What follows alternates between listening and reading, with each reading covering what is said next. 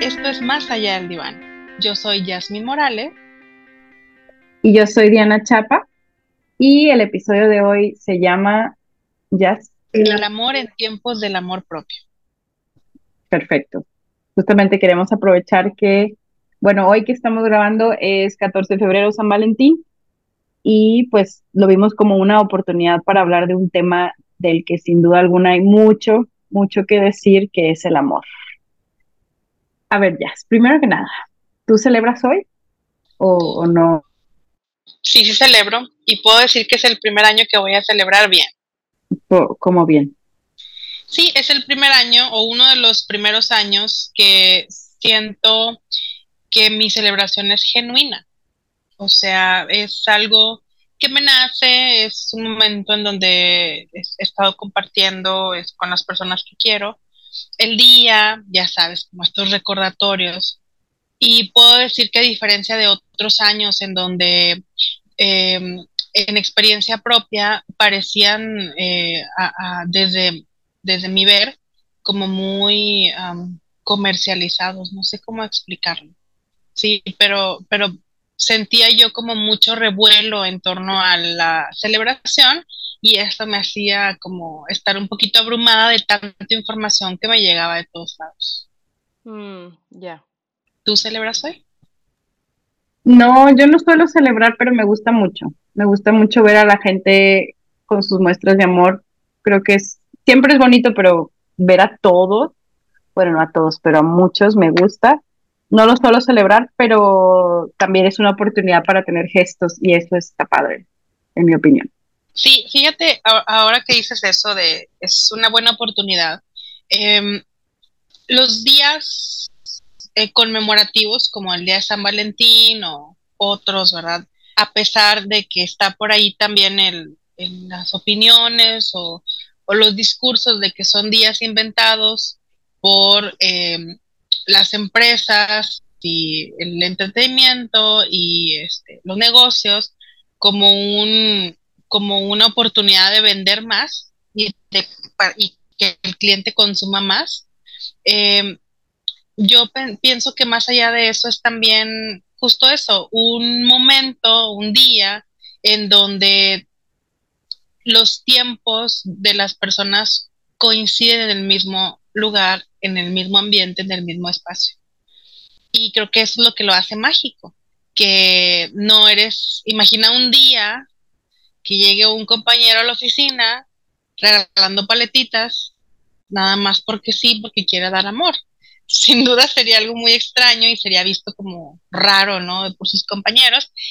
Eh, o, o, algo, o la persona podría sentirse también eh, un poco extraña este, al no recibir como ese reforzamiento, digámoslo así, ¿no? O, ese, em, sí, e, ese amor de vuelta e inclusive, em, eh, y lo digo por experiencias de personas que he escuchado que de repente llegan a tener así muestras de cariño, suelen verlo hasta un tanto invasivo, ¿no? Oye, hoy que no se celebra nada, es raro que alguien te dé alguna muestra de detalle, de cariño.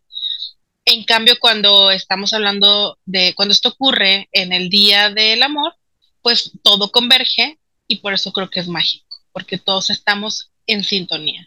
Y un poco, un poco triste que nos, nos asuste que alguien venga y nos dé una muestra de cariño cuando no es un día festivo. Me, me entristece eso porque creo que, o sea, va un poco contradictorio a lo que digo. Creo que San Valentín es un buen momento para tener gestos, pero, y aquí entra la típica pregunta, o sea, no tiene que ser hoy, ¿no?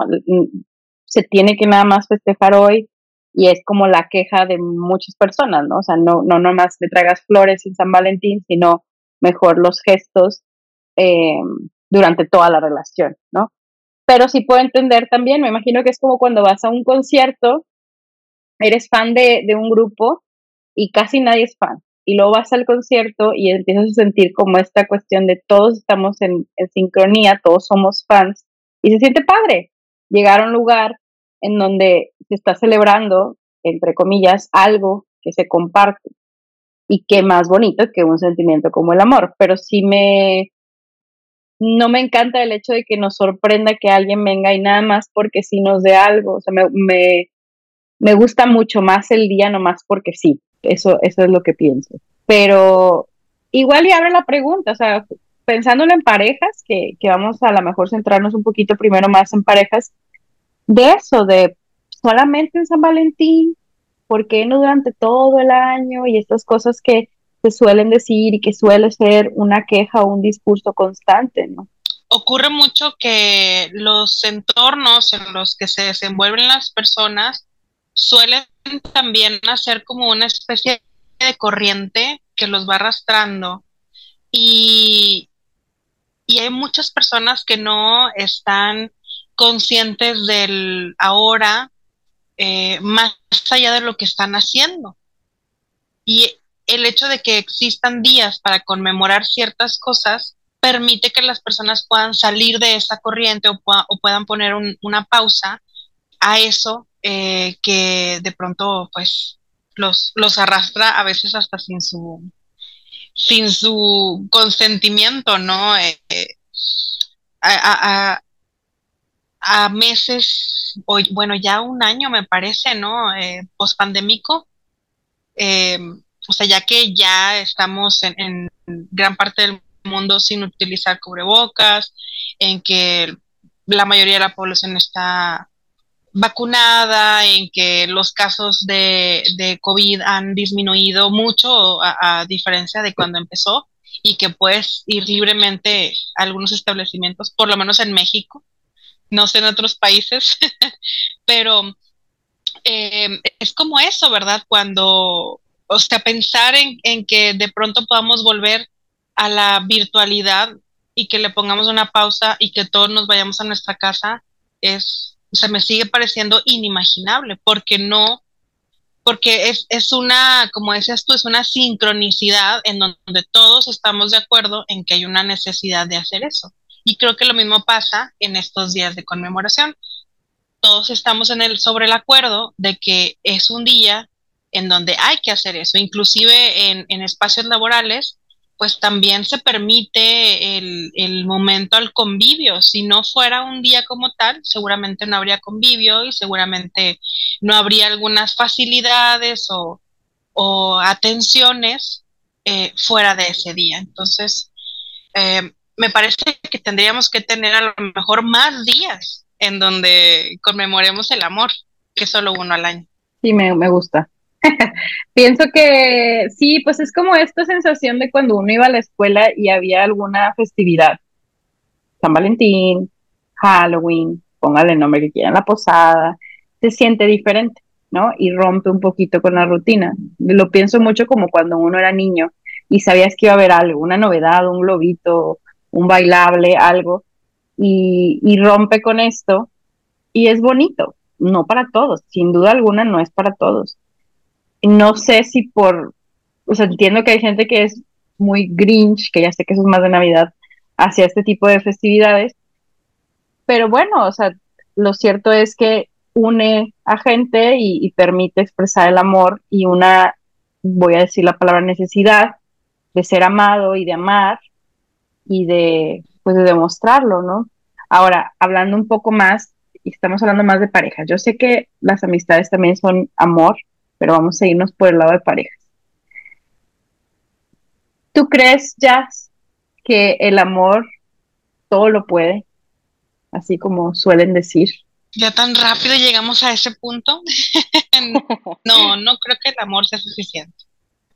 El amor no es suficiente. Amor ha, sido una de las fuerzas que, ha permitido que grandes cosas ocurran, eh, pero hablando de parejas, como lo estamos haciendo ahora, em, pues la experiencia y la consulta me dice que el amor a veces no es suficiente. Sí, a veces, ah, em, y no sé, yo lo pienso como imagina que, que el amor es un animalito, ¿no? Que, que está siendo criado o cuidado por dos personas y que necesita cuidados y que necesita una casita y que necesita una camita y necesita ciertas cosas para ser alimentado y vivir. al no tener esas cosas, pues el amor va perdiendo eh, fuerza o va desarrollándose de una manera rara, no va siendo un amor no educado, una mascota salvaje, y, y a veces termina por escaparse. Tomar otro rumbo. Sí, tomar otro rumbo. Y no, y no necesariamente, bueno, en otros casos muere también. Pero hablando de los casos donde no muere, he escuchado a, muchas personas eh, que están pasando por situaciones en donde a pesar de amar a su pareja, hay otros elementos que no permiten que la pareja continúe, ¿sí? Y, ahorita que decías que el amor no es para todo, el día del San Valentín, perdón, no es para todos, eh, yo creo que no, definitivamente no es para todos, pero sí es importante para todos, ¿verdad? Eso no nos, no nos obliga, pero sí nos organiza como sociedad, porque también esto permite que los niños que están en desarrollo de sus habilidades emocionales puedan experimentar, digamos, estas muestras de, cariño dentro de, de ciertos rituales sociales, del intercambio, del desprenderse de algo, empieza por ahí a movilizarse, ¿verdad? Aunque sabemos que no, no es lo adecuado preguntar a los niños o a las niñas si tienen, si les gusta a alguien, porque son niños, ¿verdad? O sea, no, no hay por qué estimularles eso que de manera prematura. Sin embargo, eh, hablando de la amistad, pues los niños empiezan también a expresar ciertos ciertas emociones en ambientes controlados y retribuidos, ¿verdad? No se quedan así nada más, eh, como el compañero, lo decía hace rato, como el compañero raro que llega dándole muestras de cariño a todos, es retribuido también. Claro, y ayuda pensando en los niños y niñas a ponerle nombre a las cosas. O sea, esto significa tener un amigo, una persona que me dice que me quiere, que nunca cambie, que va a estar ahí conmigo para siempre. Y todas estas cosas que a, lo mejor para uno pueden sonar cliché, para un niño empiezan a darle sentido. Ah, esto es un amigo. Y yo me acuerdo mucho y creo que alguna vez te lo platiqué la primera vez que me di cuenta que era San Valentín. Yo no sabía que ese día existía y llegué a la escuela, creo que estaba en cuarto de primaria. Y entonces todas las amiguitas me empezaron a dar cosas y cartitas y imagínate, o sea, para mí era como un día normal y qué está pasando, ¿no? Ya empecé a entender, feliz San Valentín y empecé como a, a ligar lo que significaba San Valentín, ¿no? Pero para, para mí fue muy impactante justamente por eso, como mira, hay un día en que nos damos más cartitas de lo normal, porque antes se acostumbraba uno a, dar muchas cartitas con los amigos, o en el que nos decimos te quiero mucho porque no lo solemos decir.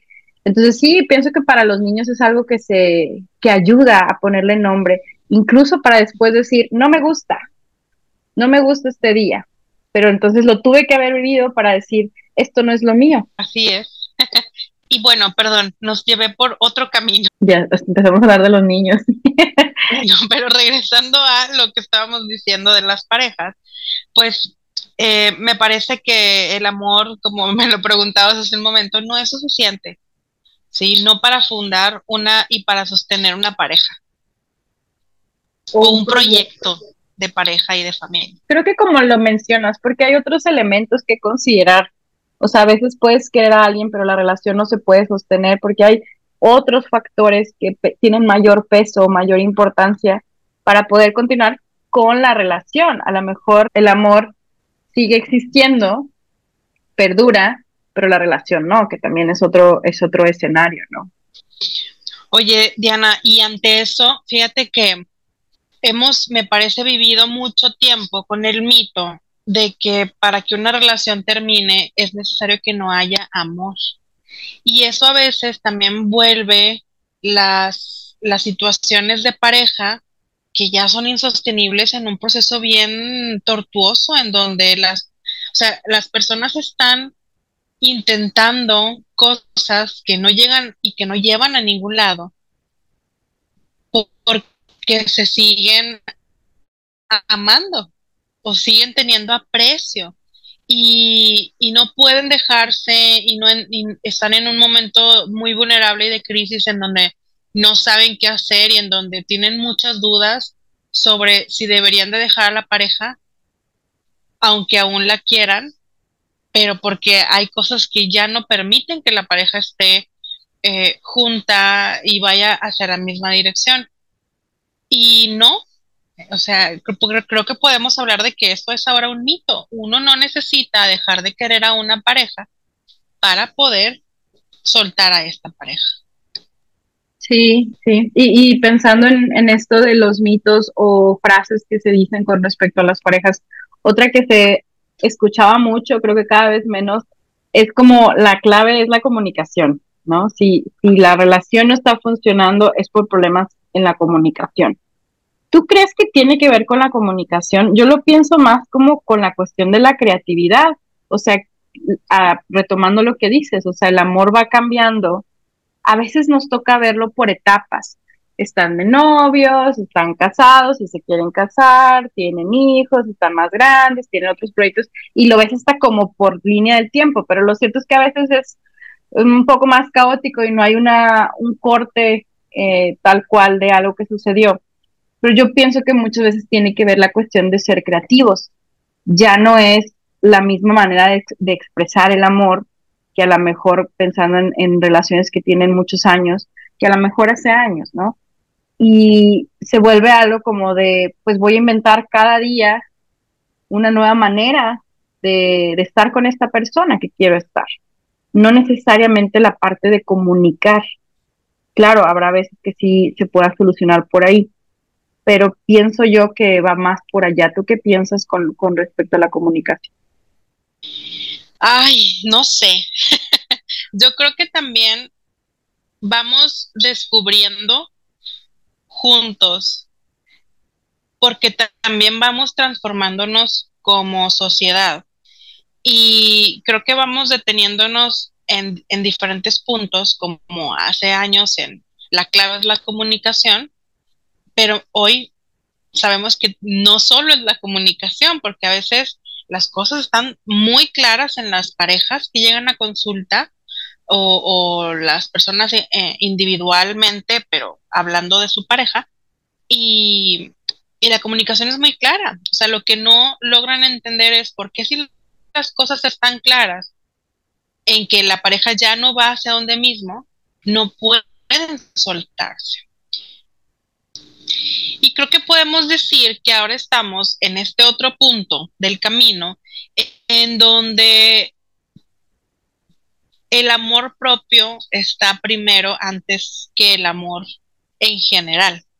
Creo que em, esta difusión de la importancia del autocuidado, del, del voltear a verse, del ser compasivo consigo mismo y consigo misma, del aceptarse como se es, etcétera, etcétera, ha ido permitiendo que estemos en este otro lugar en donde incluso podamos decir que primero hay que amarse a sí mismo para poder amar a los demás e ir construyendo sobre de esta de este principio relaciones más saludables y paradójicamente, creo que las personas ahora están teniendo muchas dificultades para em, relacionarse en pareja. Eh,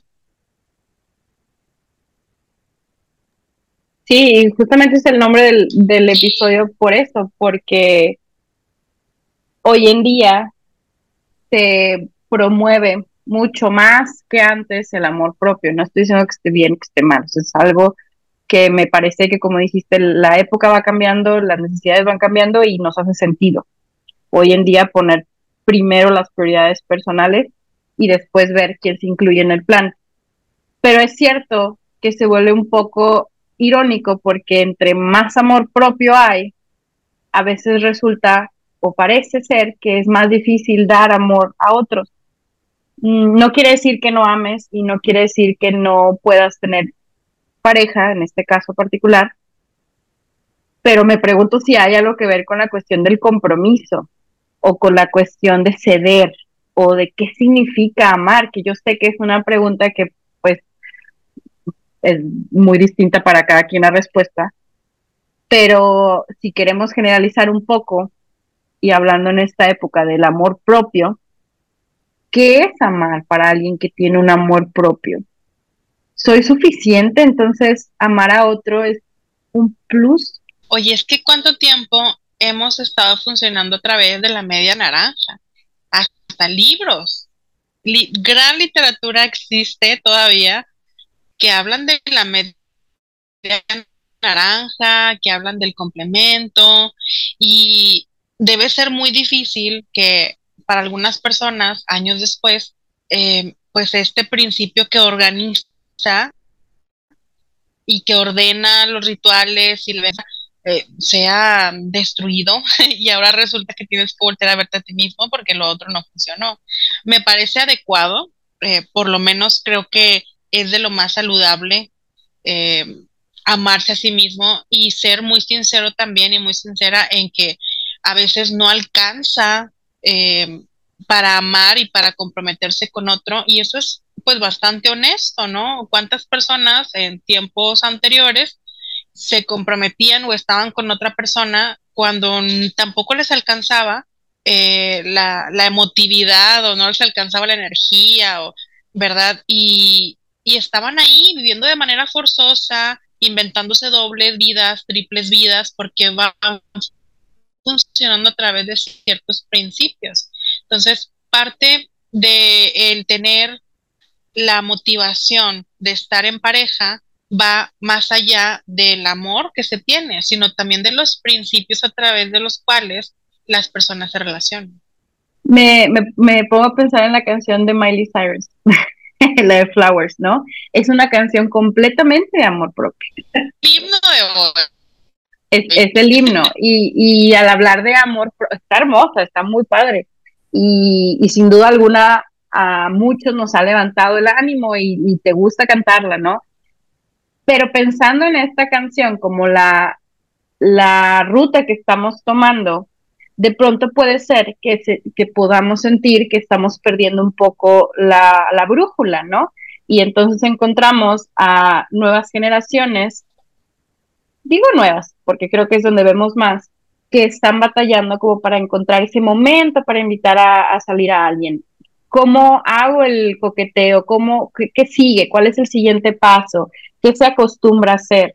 Cuando creo que muchas otras generaciones atrás teníamos más o menos los parámetros, ¿no? Ah, pues haces esto y luego esto otro. Sí, por supuesto. Ahora eh, los jóvenes, eh, digo los jóvenes que están recién, ¿verdad? Eh, aventurándose en, estos intercambios, que están descubriendo que a alguien les gusta. De pronto los, los muchachos hombres, bueno, mujeres, da igual, pero hombres porque, y hablo específicamente de los hombres, porque venimos de una eh, temporada, época o de muchos años en donde el hombre era el que iba marcando el ritmo del cortejo. Es el que decidía, es el que se acercaba de primera instancia. Ya a la mujer le tocaba decidir si se quedaba con él o no. Y ahora que ya no ocurre esto, pues los hombres se quedan eh, así como en pausa, ¿verdad? Y no saben qué hacer, no saben si invitar a la muchacha, regalarle cosas, no regalarle cosas, si deberían pagar la cuenta o pagar la cuenta sería estar siendo un hombre machista y estarla minimizando y entonces mejor no le pagan, se quedan a la expectativa y luego me toca escuchar también en consulta el lado contrario. Las mujeres jóvenes también que también están eh, relacionándose por primera vez en, en las primeras citas en donde ven a un hombre o a hombres caóticos que parece que no saben lo que están haciendo y que no entienden las señales que les están dando y, y juntando estas dos piezas me parece que son señales de que estos principios de los que hablábamos que nos organizaban antes, pues ya no son. Ya no son y al ya no haber, al haber tantos, pues termina también eh, poniendo a los sujetos en un punto en donde no hay una guía establecida y, y tienen que improvisar.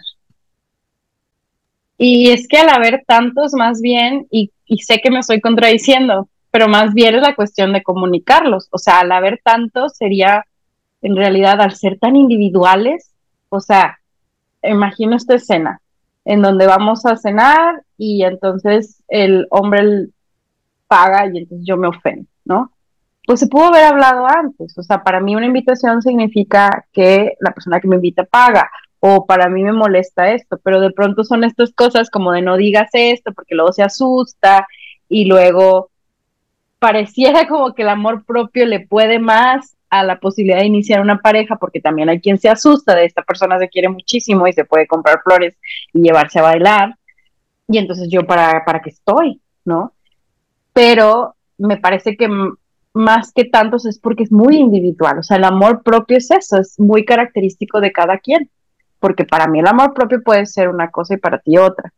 Pero si yo no se la digo a, a la persona con la que a lo mejor planeo tener una relación, pues entonces se complica, ¿no? Y se vuelve un poco caótico.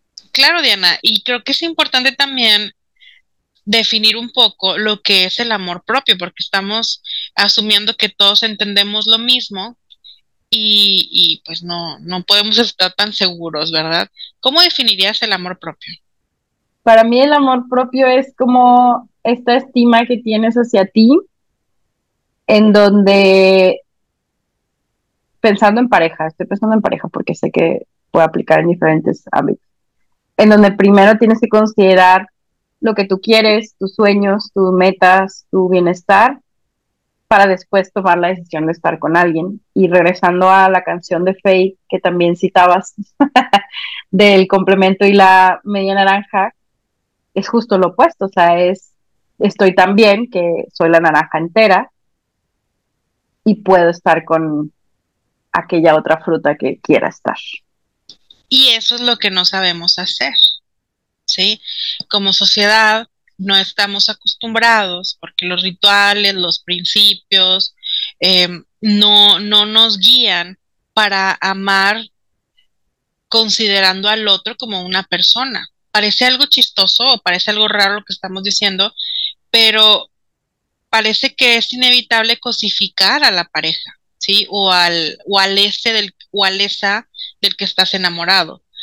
Porque asumimos que la persona quiere algo, entonces estamos eh, funcionando en, esa, en esas ideas que nos formamos del otro y muchas de estas veces no estamos escuchando lo que el otro está diciendo.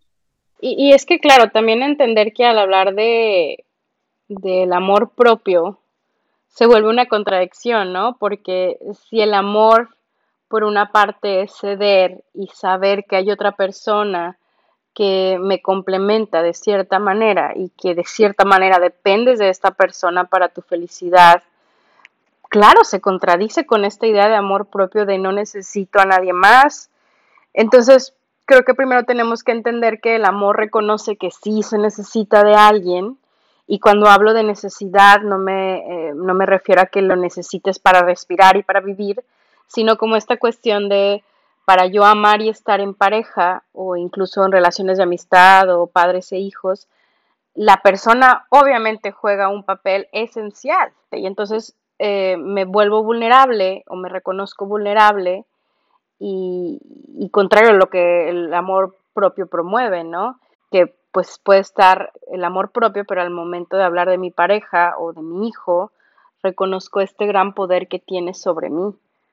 Creo que cabe perfectamente mencionar una película ya viejita que es la de 500 días con Sommer, en donde hay una gran polémica, ¿no? De si la chica eh, engañó al, hombre eh, o el chico, este, no, se, se sobre enamoró y me parece que lo, lo importante de esa película es rescatar que no hubo una escucha por parte de ninguno de los dos. Ella sabía que él estaba muy enamorado de ella y él sabía o, o, ella le expresaba que ella no estaba tan enamorada, pero ambos estuvieron funcionando, ¿verdad? Eh, cosificando al otro como un pasatiempo, como un, una esposa futura, no lo sé, pero no había esa comunicación. Y eso no lo sabemos hacer, no, no sabemos amar considerando que el otro es una persona y porque eso es bien complejo. inclusive considerar que el otro es una persona, es también abrir la, la conciencia a que el otro también cambia, como todas las personas, a que el otro a veces o la otra, hablamos en psicología del otro para hablar de esa otra persona, no, no poniéndole ningún género, eh, pero hablar de ese otro eh, se puede volverse muy extraño, de pronto voltear a ver a, esa persona que te gusta tanto y darte cuenta que hay muchas otras cosas que no conoces, una historia, un gustos pasados, ideas, porque no puedes conocerlos de manera em, inmediata, ¿no? Tiene que haber todo un proceso. Sí, darte cuenta, o sea, voltear y no reconocer a esta persona, porque no es solamente tu pareja, es Juan, Pablo, María, y tienen una historia y de pronto, y creo que poniéndolo un poco más como en la consulta, ¿no? Es de lo más complejo el entender que esta otra persona tiene una historia y hay una razón detrás del por qué actuó como actuó. ¿Por qué no actuó como yo pensé que mi novio, mi esposo, tenía que actuar? Porque justo no se puede reconocer que hay alguien ahí más como si solo fuera un novio o un esposo o una novia o una esposa o una pareja. No solamente es eso. Y existe esta frustración de no, de no te logro entender porque no logro entender, valga redundancia, esta otredad tuya, esta persona que eres cuando no eres mi pareja. Y claro, es un intento constante de negociar, de ceder, de nuevamente entender que, que hay más allá y de cómo podemos hacerlo funcionar juntos, eh, incluso aunque no lleguemos a darle sentido del por qué, por ejemplo, la persona hace lo que hace o dice lo que dice, podemos quizás echar un vistazo y medio darle sentido al por qué la persona es como es, pero lo cierto es que esa es la parte interesante, o sea, además de mi pareja es una persona con un universo diferente y que eso me hace a mí vulnerable de cierta manera y también me da miedo. Y me da miedo porque entiendo que el amor se vuelve una apuesta en la que podemos perder o podemos ganar mucho. Y entonces creo que no es que esté yo en contra del amor propio, sino que me parece que es algo que es lindo, que es útil, que se puede trabajar de buena manera y si buscamos valorarnos, pues hace sentido pero eh, entendiendo que no necesariamente tiene que ver con una pareja y que no quita la vulnerabilidad y la parte de ceder para el otro, ni de reconocerle. Y es muy difícil y muy duro cuando hay conflictos, desacuerdos, malos entendidos, y te duele porque la otra persona no está actuando como quizás tú quisieras o esperarías de una pareja. Pero esa es la clave, ¿no? Cómo entra la creatividad y juntos pueden darle sentido y construir algo nuevo. Eh, me parece, si no me equivoco, y si no, pues hay que buscarlo, ¿verdad? Eh, pero creo que es Judith Butler la que menciona que tenemos muchas identidades. Ya otros ah, lo habían dicho, pero ella tiene, pues es de las más contemporáneas que, que ha compartido eso y habla que somos lo que somos para nosotros mismos, pero también somos un estudiante, pero también somos una maestra, pero también somos un ingeniero, pero también somos un arquitecto, pero también somos primos, hermanos, amigos, compañeros, confidentes, colegas. Es decir, como muchos trajes que nos ponemos a lo mejor al mismo tiempo unos después de otros, y entender lo que toda esa complejidad hace una persona es muy eh, abrumador. Y yo me atrevería a decir que es la razón de la mayoría de, las, de la consulta de las personas, ¿no? O sea, y, y ponle el nombre que quieras, estudiante, hijo, pareja. Y esa es justamente la pregunta en el amor, ¿no? ¿Qué espera el otro de mí como pareja? ¿Qué le puedo ofrecer? Porque lo que para uno es el amor no necesariamente significa lo mismo para el otro.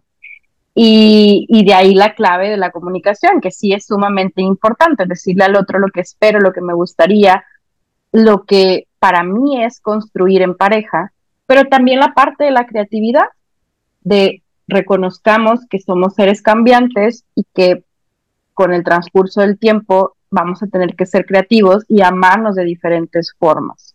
Es correcto, Diana. La creatividad es importante porque el amor, para mantenerse vivo, necesita de ciertos movimientos. Un amor en donde nada cambia, en donde todo es igual siempre, en donde em, todo funciona de cierta manera todos los días, pues se vuelve monótono. Y pese a que existe amor, que es otra de las eh, variantes que a veces llegan a la consulta, pues falta magia, ¿verdad? La magia que se encuentra en el amor vivo, en las relaciones vivas, en donde tienen aventuras, en donde están reconociéndose. Y ante estas complejidades tan raras que estamos diciendo hoy, Diana, son, eh, o sea, es muy bueno tener un día de San Valentín o algunos días conmemorativos a estas cosas, porque permite que todas estas cosas raras que a veces no queremos o que a veces no podemos asimilar, las pongamos en un día en donde todos estemos en sincronía y en donde no tenga que ser un rompecabezas, ¿verdad? Eh, entender lo que el otro espera de mí. En San Valentín todo es muy claro. Nos vamos a dar muestras de cariño, nos vamos a regalar una paleta, nos vamos a regalar un chocolate. Hay muchos rituales que se usan en diferentes grupos sociales, en donde hay un intercambio, en donde hay un amigo secreto, en donde te dejas notitas, en donde un compañero o una niña en la escuela llega con muchos dulces. O sea, todo esto organiza y nos calma un poquito en este caos del cómo entender al otro o de entender, mejor dicho, que el mito, que es un mito, entender al otro. Y entendiendo el mito, es un mito entender al otro, como nunca alcanzamos realmente a comprender lo que el otro está viviendo, sintiendo y por qué hace lo que hace. Pero sí podemos intentar. Sí tendríamos que buscar ese, ese querer saber lo que el otro piensa o siente. A veces parece muy complejo hablar del amor, que es el tema que se ha hablado de todas las maneras posibles y desde todos los lugares posibles a lo largo de la historia de la humanidad. Pero en esta nueva época me parece que hemos dado un paso importante. A lo mejor no sabemos a dónde vamos, a lo mejor todavía no sabemos cómo, cómo acomodarnos, pero en la experiencia sabemos, y las personas también lo expresan, en que sin duda las relaciones pueden volverse más saludables cuando las personas sienten amor por sí mismas, ¿verdad? Porque pueden poner límites saludables, porque entienden que el otro es alguien complejo, es alguien cambiante. Es otro. Es otro, exactamente. Y, y esto permite también que haya un amor vivo y que las parejas puedan ir renovándose a través de rituales propios que tenga la pareja, que vayan construyendo, o rituales sociales como el que hoy nos reúne aquí a hablar, que es el Día de San Valentín. Y al final de cuentas, pues disfrutar la vida en pareja o con el, con el, la, le enamorada. Y creo que eso es mejor que estar con alguien que no quieres, como sabemos que ocurría en, en tiempos anteriores. Y es que más allá de, del San Valentín, de si la pareja decide o no festejarlo, en realidad es lo que hagan como pareja. O sea, me quedo pensando, sí es muy bonito y sí hay que aprovecharlo si nos gusta como pareja. Pero al final del día, mañana será 15 y, y tenemos que seguir siendo creativos. Festejes o no festejes. Entonces, si la quieres pasar bien y tener un momento agradable y un momento para decir o hacer cosas que de pronto se nos olvidan, va. Pero si con tu pareja no hace sentido y juntos le encuentran más bien sentido al no festejarle, está bien. Lo que es cierto es que son festividades que ocurren, como en este caso, una vez al año, y que el resto del año tendremos que seguir siendo creativos, intentar entender al otro dentro de desde nuestras posibilidades, reconociéndole como un otro y, ver qué sale y, estar dispuestas y dispuestos a ir cambiando y a ir cediendo y escuchando y soltando a veces. Claro, y hay por ahí eh, un psicoanalista que dice que los amantes están cada uno al lado del abismo. O sea, hay grandes cosas, complejidades como las que hablamos ahorita, experiencias, situaciones que van a ocurrir entre, en ese espacio entre la pareja y cada uno desde su lugar tendrá que ver de qué manera eh, avanzan hacia algún lado eh, y superan esto para seguir manteniéndose juntos. Pero también lo mágico de que dos personas coincidan en tiempo y espacio y en ganas y en voluntad y en principio y en todo lo que acabamos de decir hace un momento y que esto permite armar algo llamado pareja. Sí, coincidir, como dice la canción, y coincidir en la, en la falta del otro, de cada quien. Muy bien, Jazz. Pues entonces el amor no lo puede todo. Hay muchas cosas que considerar y hay que ser creativos en él y saber que va cambiando. Festejen o no festejen, les deseamos un feliz San Valentín de igual manera. Ya sea en pareja o contigo mismo, se vale. Y, y pues nada, a celebrar la creatividad en el amor. Hasta la próxima. Bye.